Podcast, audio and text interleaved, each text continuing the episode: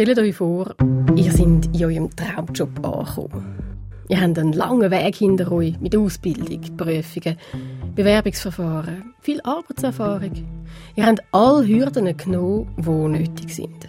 Andere bewundern euch für euren Weg, eure Kompetenz. Ich bin Oberärztin geworden mit diesem Gedanken, eigentlich bin ich ja gar keine Oberärztin.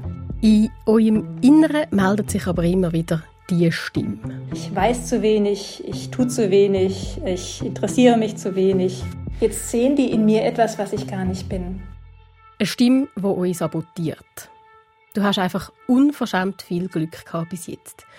Dabei kannst du ja eigentlich gar nichts. Warte nur, bald fliegst du auf. Tönt irgendwie absurd. Ich erfinde das aber nicht. Betroffene leiden unter dem sogenannten Imposter-Syndrom oder Hochstapler-Syndrom. Wenn ich merke, dass ich äh, bei meiner Gartenarbeit fast mehr aufblühe als an meinem Bürotisch, dann habe ich das Gefühl, bin ich überhaupt ein Akademiker oder bin ich einfach schlau genug gewesen, um einen akademischen Abschluss zu machen, aber ich bin es eigentlich gar nicht. Vielleicht ist es euch auch schon über den Bildschirm gekuscht. Oder ihr kennt die Innerstimme aus eurem eigenen Kopf.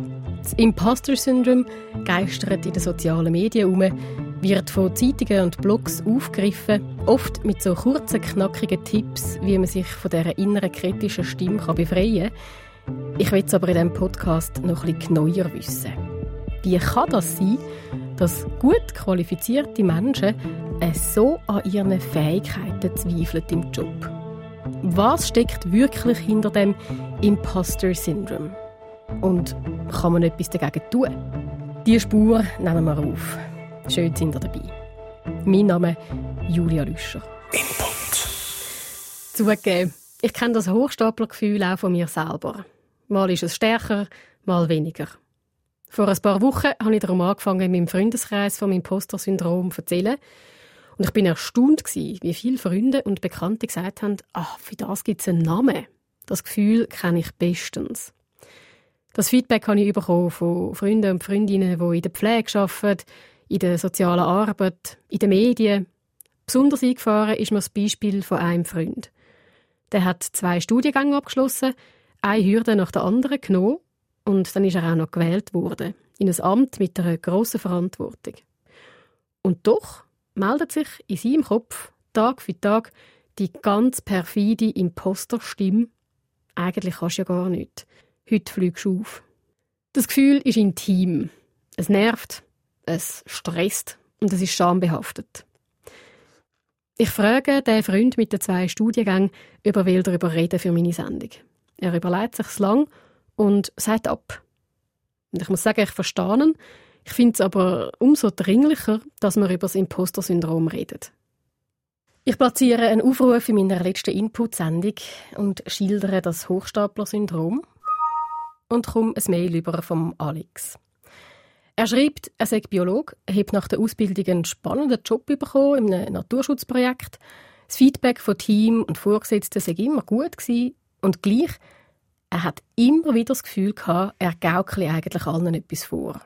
Wir telefonieren und wenig später sitze ich im Zug zu ihm auf Aarau.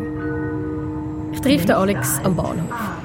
Er schlägt vor, dass wir stadtabwärts an die Aare laufen, über eine Brücke, auf eine Insel und wir hocken auf ein Bänkchen mit Aussicht auf den Fluss.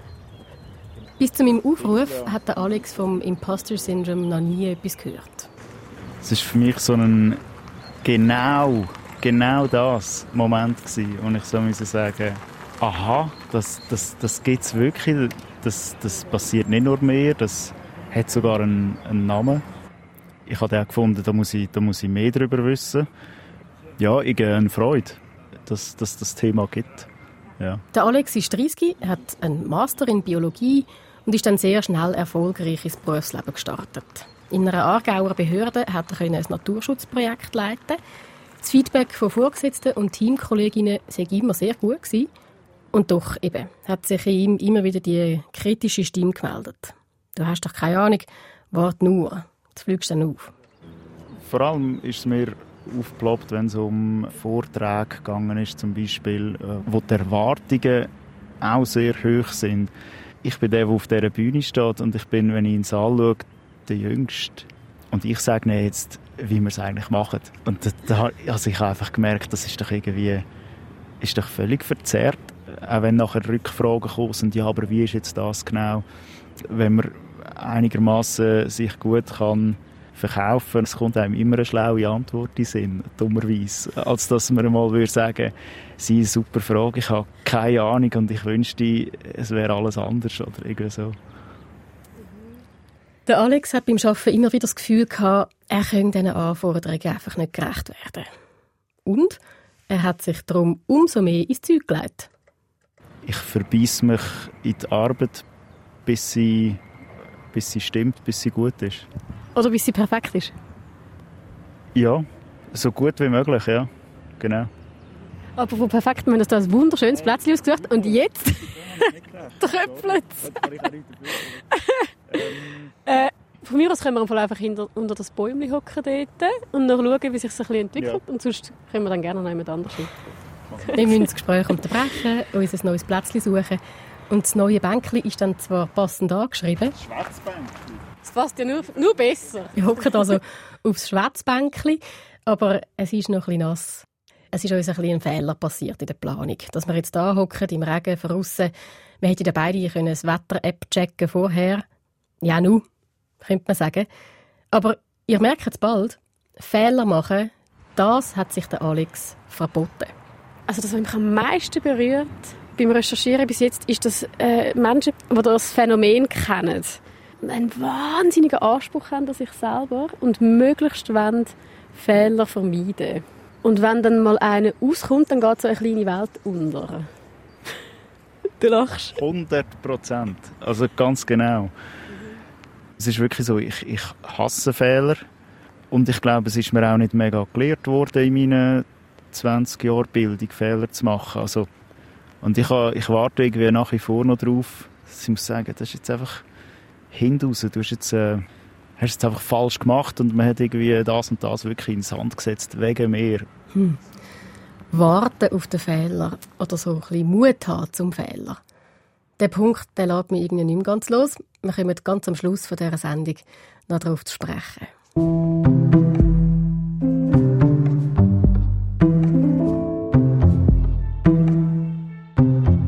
Alex der macht sich viel Gedanken. Er zweifelt, ob er der Richtige ist in diesem Job und er zweifelt an seiner Kompetenz. Trotz seinem Weg mit Studium, Praktika und Arbeitserfahrung. Ich fühle mich ehrlich gesagt amigs nicht wie ein Akademiker irgendwie, wenn ich merke, dass ich äh, bei meiner Gartenarbeit fast mehr aufblühe als an meinem Bürotisch. Dann habe ich das Gefühl, bin ich überhaupt ein Akademiker oder bin ich einfach schlau genug gewesen, um einen akademischen Abschluss zu machen, aber ich bin es eigentlich gar nicht. Wie, was ist denn ein Akademiker in deinem Bereich? Ich glaube noch ein bisschen mehr freakiger für seine Sache. Ich gehe extrem gerne in die Natur raus, äh, gehe Sachen beobachten. Und gleich gibt es halt immer noch mehr Freaks, Leute, die auch noch mehr Faszination haben für, für das Thema. Und ich glaube, es gibt Akademiker, die eben mega aufgehen in in krasser Konzeptarbeit und äh, am Schreibtisch sein und, und etwas auf ein Papier zu bringen. Bis man das Resultat sieht, geht es vielleicht noch 15 Jahre oder so. Also, und ich habe das Gefühl, so Superakademiker ertragen das und finden Befriedigung am Abend oder das. Also ein Superakademiker, der wäre also einerseits noch lieber in der Natur und andererseits noch lieber am Schreibtisch, wenn es nach Alex geht. Irgendwie dunkt mich, er hat sich da ein unerreichbares Ideal aufgebaut. Und zwar gerade in beide Richtungen. Vieles, was Alex erzählt, passt auf den ersten Blick gut zu dem, wo ich zum Hochstapler-Syndrom recherchiere. Er erfüllt die Qualifikationen für seinen Job, er kommt gutes Feedback über, ist erfolgreich, kann man sagen, aber er findet, er müsste doch noch ein mehr sein. Noch ein nerdiger, noch ein erfahrener. Und er hat das Gefühl, er hätte in seinem Job Kompetenz vorspielen Halt wie ein Hochstapler. Ich lese mich weiter ins Thema ein und treffe nochmal auf eine spannende Person.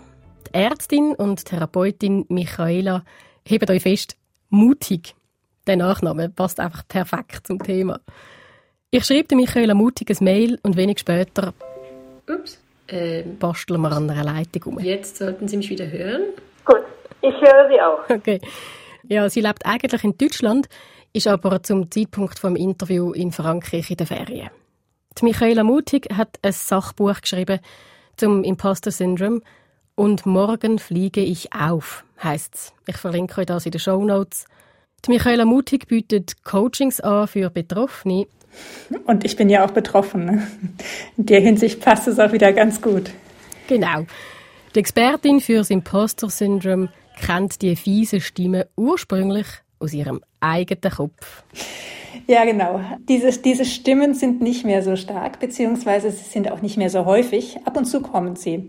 Jetzt wäre zum Beispiel so eine Situation, wir telefonieren und ich erzähle was über das Imposter-Syndrom und eine kleine Stimme sagt, ja, bist du denn wirklich auch Expertin? Du weißt doch bestimmt nicht alles und hast vielleicht nicht die aktuellsten Studien.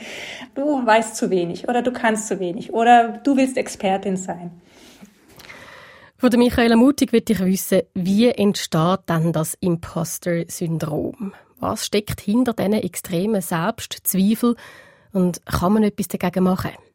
Zuerst interessiert mich aber, wie sich dann bei ihr das Hochstaplergefühl zeigt.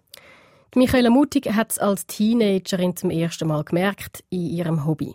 Judo hat sie gemacht, ziemlich erfolgreich und viel Wettkämpfe gewonnen. Das Problem sei der Erfolg, der hat sie unglücklich gemacht. Und ich habe gemerkt, je besser ich wurde und je öfter ich auf dem Treppchen stande, desto weniger Spaß hatte ich dran und desto mehr Druck hatte ich vor, vor den Turnieren. Der wurde schon bei der Autofahrt schlecht. Und je weniger konnte ich es genießen, weil ich immer irgendwie auch dieses Gefühl hatte, puh, jedes Mal ist es ja eher Glück gewesen und jetzt erwarten die von mir immer mehr und irgendwann ist dieser Druck viel zu groß geworden. Richtig heftig hat sich das Gefühl aber ganze 25 Jahre später eingestellt. Aus der ehemaligen erfolgreichen Judoka ist unterdessen eine Medizinstudentin und Ärztin im Spital geworden. Und offenbar hat sie dort immer so gute Arbeit abgeliefert, dass sie nach ein paar Jahren befördert worden ist zur Oberärztin. Und ihr merkt es wahrscheinlich schon, das ist jetzt eben der Moment, wo die Imposter-Stimme besonders gern zuschlägt. Und bin Oberärztin geworden mit diesem Gedanken, eigentlich bin ich ja gar keine Oberärztin. Oberärztinnen kleiden sich anders, sie äh, treten anders auf, sie haben andere Interessen und die wissen auch sehr viel. Und ich habe mich da überhaupt nicht wiedergefunden und habe selber auch gar nicht glauben können, dass zum einen äh, mein Chefarzt in diese Richtung ja auch motiviert hat und dass er mich dann auch genommen hat. Ich hatte immer das, dieses Gefühl, jetzt sehen die in mir etwas, was ich gar nicht bin. Das Gefühl, der Anspruch von innen und außen nicht zu genügen, das ist groß und größer geworden. Das war auch immer so ein Punkt, dass ich dachte, ich, äh, ich weiß zu wenig, ich tue zu wenig, ich interessiere mich zu wenig und musste erst später nach und nach lernen, als ich mich damit beschäftigt habe, dass es nicht darum geht, äh, etwas völlig perfekt hinzukriegen und alles zu wissen, sondern dass es immer auch darum geht, das richtige Maß zu haben und genug zu wissen. Und man muss nicht alles wissen. In der Zeit, wo Michaela Mutig als Oberärztin geschafft hat im Spital, hat sie das Imposter-Syndrom bei sich selber also besonders deutlich gespürt. Und dann ist sie aktiv geworden dagegen. Sie hat in ihrem Freundeskreis angefangen darüber zu reden und hat sich Informationen zusammengesucht. Das machen wir jetzt auch gerade. Darum an dieser Stelle ein paar Fakten. Das Imposter-Syndrom wird nicht als eigene psychische Krankheit betrachtet. Im internationalen Klassifikationssystem der medizinischen Diagnose, ICD heißt das kurz, ist es nicht aufgelistet. Es gilt eher als Persönlichkeitsmerkmal, als Spektrum, wo gewisse am einen Ende würden sagen, ich habe das gar nicht, und am anderen Ende wären die, die sagen, ich habe das sehr fest und ich leide darunter. Irgendwo auf dem Spektrum bewegen wir uns all. Gerne auch mal hin und her.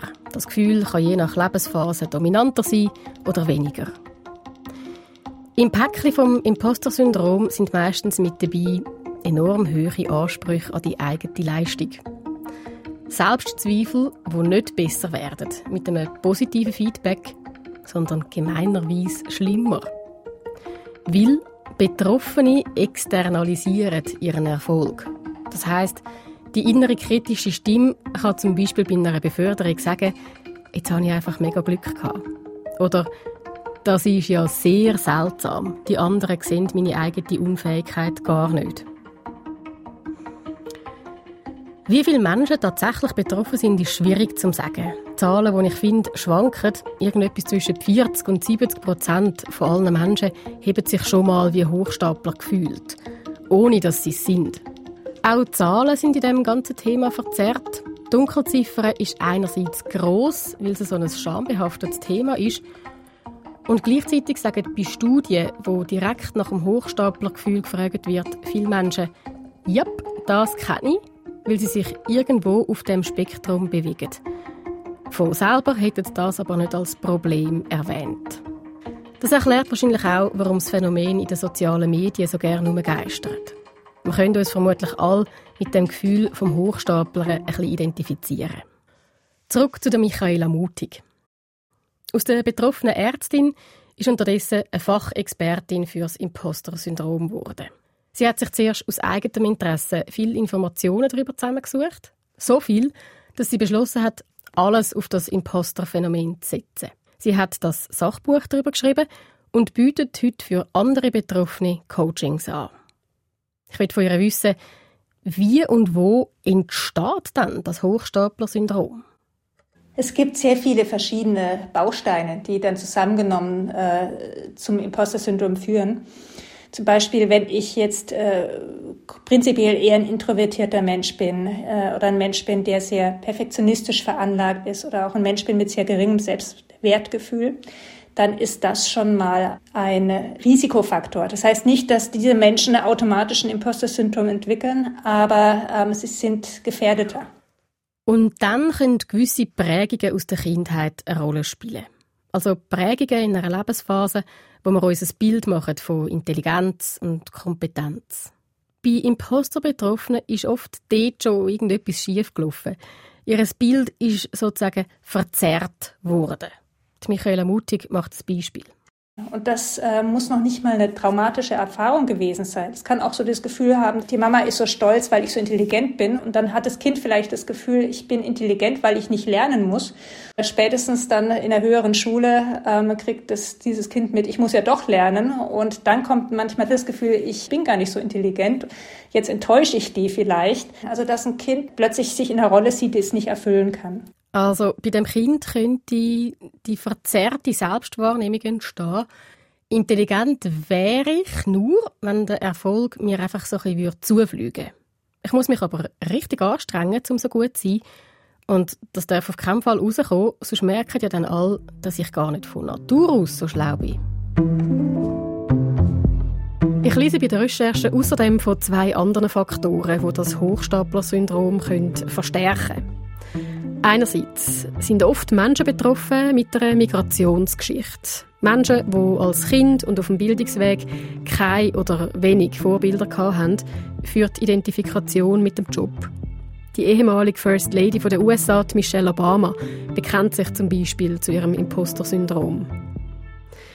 Und andererseits betrifft es oft Menschen, die in einem Arbeiterinnenmilieu aufgewachsen sind und in eine höhere Klasse, in Anführungszeichen, aufgestiegen sind.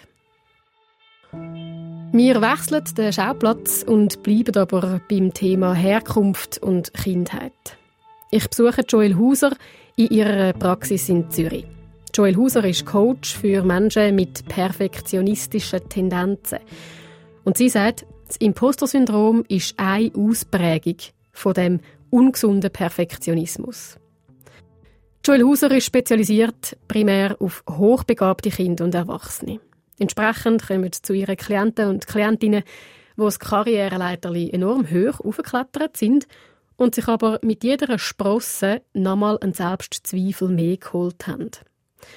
Top qualifizierte Menschen also, die sich als Hochstaplerinnen fühlen.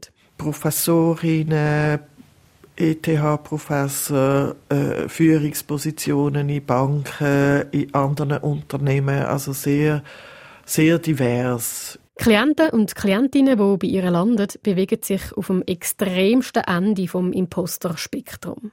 Dort, wo die höheren Ansprüche enorm stressen oder sogar krank machen können. Viele kommen nach Burnouts oder nach Depressionen zu ihr. Ich staune. Einerseits finde ich so irgendwie noch beruhigend, dass sogar Menschen mit den höchsten Qualifikationen das Gefühl kennen vom ich tue eigentlich nur so, jetzt fliege ich dann auf. Und gleich, die Menschen haben sich in ihrem Fach all möglichen Titel geholt und fühlen sich doch insgeheim als Hochstapler. Wie geht denn das auf? Da läuft doch etwas schief. Und ja, das tut's, sagt Joel Hauser. Aber eben nicht primär im Job, sondern schon viel früher im Leben. Also ich habe da eine Frau zum Beispiel, wo, wenn sie Fünfer heimgebracht hat, von den Eltern sofort die Frage ist, was, nur ein Fünfer, wieso kein Sechser? Und sie einfach gemerkt hat, eigentlich ist sie nur geliebt und erwünscht und wird überhaupt in die Arme genommen, wenn sie gute Leistungen bringt. Jetzt als Erwachsene suchen Betroffene, sagt Joel Hauser, unbewusst im Umkehrschluss über die Leistung Liebe. Und das treibt natürlich enorm an. Es macht ambitioniert, aber es macht unter Umständen auch krank. Eigentlich ist es so, dass sie zu wenig Liebe, wo gratis ist, quasi bekommen haben, sondern immer für die Liebe haben müssen kämpfen. Und der Kampf tun sie weiterführen. Und sie kämpfen um Anerkennung, sie kämpfen um noch mehr Leistung und haben die Illusion, dass sie irgendwann, wenn sie alle Preise von der Welt gewonnen haben, dann endlich geliebt werden. Puh. Recht ein trauriger Hintergrund tut sich da auf. Okay. Das macht jetzt den Anschein, als wäre die Extremform vom Imposter-Syndrom ein Phänomen von top spezialisierten Akademikern und Akademikerinnen. Aber im Ansatz kennen wir das ja alle. Wir bewegen uns in einer Leistungsgesellschaft, wo sehr viel abverlangt, wo belohnt, wer fließig ist und straft, wer nicht ganz 100% gibt, zum Beispiel im Job. Wir definieren unseren Selbstwert in einem gewissen Maß darüber, was wir beruflich machen und wie gut wir es machen. Die Menschen, die bei der Joel Hauser ins Coaching gehen, erleben eine Extremform von dem. Eine sehr ungesunde Verknüpfung von Liebe, Selbstwert und Leistung. Ihre Klienten und Klientinnen fühlen sich im Arbeitsalltag oft darum als Hochstapler, weil sie einerseits Anerkennung suchen im Job, andererseits aber auch Liebe. Und weil diese Liebe nie kommt, meldet sich die Imposterstimme. Siehst Jetzt bist du in deinem Traumjob angekommen, aber es langt immer noch nicht. Gib noch ein mehr. Noch ein mehr. Es gibt Auswege aus dem nagenden Hochstaplergefühl, sagen beide Expertinnen, und zwar diverse Auswege. Es fangen aber alle mit dem gleichen Schritt an, sagt Michaela Mutig. Sie weiß es ja auch aus eigener Erfahrung. Der allererste ist drüber sprechen. Wenn wir drüber reden, kommen wir zum einen in eine gewisse Entlastung rein. Dann haben wir nicht mehr so das Gefühl, wir machen jetzt jemandem was vor, sondern wir haben, wir haben die Möglichkeit, uns zu öffnen. Und vor allem haben wir die Möglichkeit, dass auch wir hören vom anderen, hey, mir geht's genauso. Auch dieses Gefühl, ich bin ja gar kein Alien, ich bin ja nicht alleine mit diesen Gedanken, sondern das ist was sehr Häufiges. Okay, cool, denke ich so wie mir. Dann haben wir jetzt schon mal etwas richtig gemacht. Der zweite Tipp kommt von der Joel Hauser. Und es ist eigentlich mehr eine Turnübung, die könnte Spass machen. Also eine andere Methode ist, dass ich meine Klienten frage, mit der Hand zu zeigen, wie hoch die Ansprüche sind. Und häufig steigt dann die Hand so über den Kopf raus und ist recht hoch. Und dann bitte ich die Klienten einmal ein Zeitchen lang so rumzulaufen und zu schauen, wie ist das eigentlich für den Körper, wenn man so im Alltag rumläuft und die Hand so hoch oben hat und dann sagt ja, schon nicht so angenehm. Ja, es zieht, es ist streng. Und dann bitte ich Sie mal, einfach die Augen zuzumachen und am Körper die Erlaubnis geben, die Hand auf einer Höhe setzen, die für Sie angenehm ist. Und dann geht die Hand ab und das ist vielleicht so auf Hüfthöhe oder so. Und dann sagt sie ja so, wäre es natürlich schon viel angenehmer. Ich merke, mein Mikrofon ist ein bisschen schwer. Für mich ist es jetzt gerade ein bisschen unangenehm mit meinem Arm. Ja, ich habe es ja schon angedeutet. Auch ich, die Autorin von dieser Sendung, kenne das Gefühl von der höheren Ansprüche und von der starken, kritischen Stimme. Mach noch ein bisschen mehr.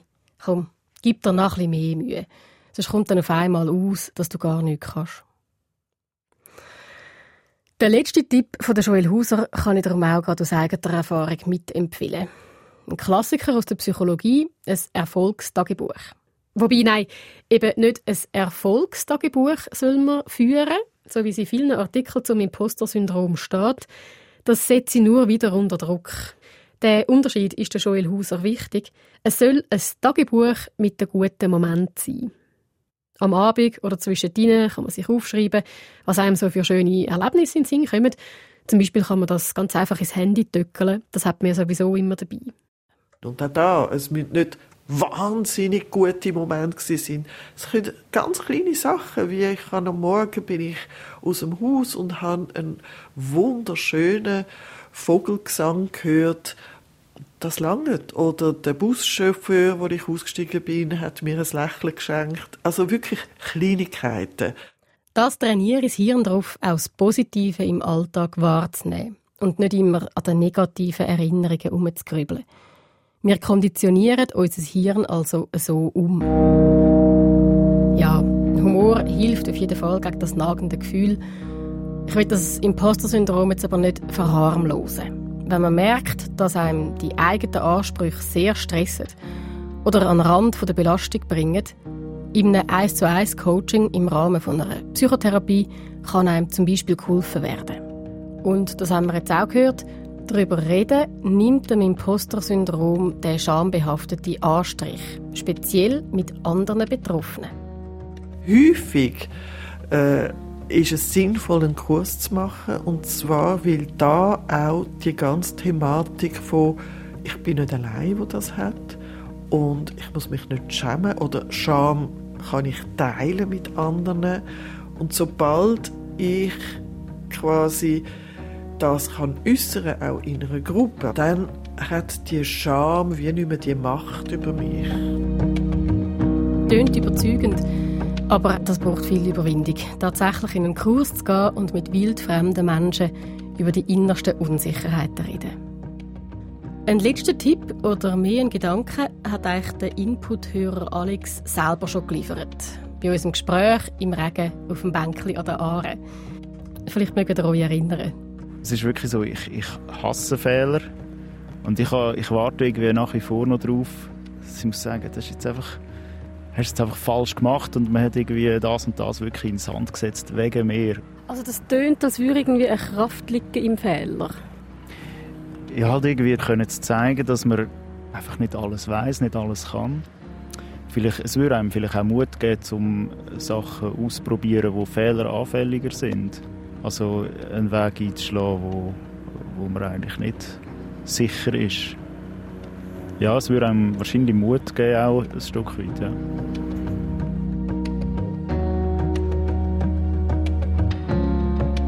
Hm. Ja, eben, der Mut zum Fehler. Ich nehme das mal mit für mich, vielleicht macht es ja mit euch auch etwas. Das Imposterphänomen, es kommt mir ein bisschen vor wie so ein Labyrinth aus Zerspiegel. Kennt ihr das? Die von der Kilby wo einem immer ein bisschen vorgaukelt, man sei zu klein oder zu gross oder zu breit oder zu irgendetwas. Und wo ist jetzt schon wieder der Ausgang aus dem Spiegellabyrinth? Vielleicht hat euch der Podcast ja einen Hinweis können geben auf den Ausweg. Ich bin auf jeden Fall gespannt, was die Sendung mit euch gemacht hat. Feedback gern an input.srf3.ch. Mein Name Julia Lüscher. Input. Demnächst geht es bei Input um ein Thema, das uns alle betrifft. Die Ablösung von unseren Eltern. Sich vor allem von der Mutter lösen. Es ist wahrscheinlich ein lebenslanger Job. Wirklich eigenständig entscheiden, zum Beispiel, sich nicht mehr wie ein Kind fühlen, kaum macht die Mutter eine kritische Bemerkung. Es klingt einfach, ist es für die meisten von uns aber nicht. Die Patricia Banzer stürzt sich in das Thema und hätte gern eure Hilfe. Konkret sucht sie einen Sohn, der mit ihr möchte reden. Darüber, wie schwierig es kann sein, sich von der Mutter abnabeln. Wo ist es besonders anstrengend? Wie kann es aber auch gelingen? Danke vielmals fürs Schreiben an input.srf3.ch.